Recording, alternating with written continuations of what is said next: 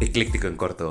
Prepárate para el Festival Internacional del Globo Mágico, en donde se realizarán exposiciones de diferentes globos aerostáticos a los que se podrán subir los asistentes. Será en el municipio de San Andrés Cholula, Pueblo Mágico en Puebla, el 25, 26 y 27 de noviembre. En total, se tienen preparados más de 20 globos aerostáticos y se han programado cerca de 240 elevaciones. Se ve que se va a poner de lujo.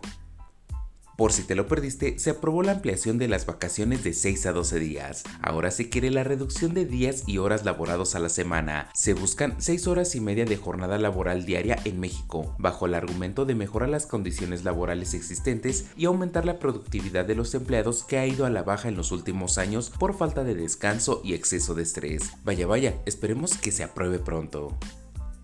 Finalmente llega el Buen Fin 2022 y la Profeco recuerda su página de internet elbuenfin.profeco.gov.mx para que puedas comparar los precios de los productos con los artículos más vendidos en las ediciones pasadas. En la herramienta denominada ¿Quién es quién? del fin de semana más esperado podrás consultar el precio mínimo, máximo y promedio del producto que estés buscando. Recuerden pensar bien sus compras, muchos son tramposillos. Soy Andrés Valeria y recuerda comentar, dar like y compartir para seguir creciendo. Que estés muy bien y la pases mucho mejor, porque esto es...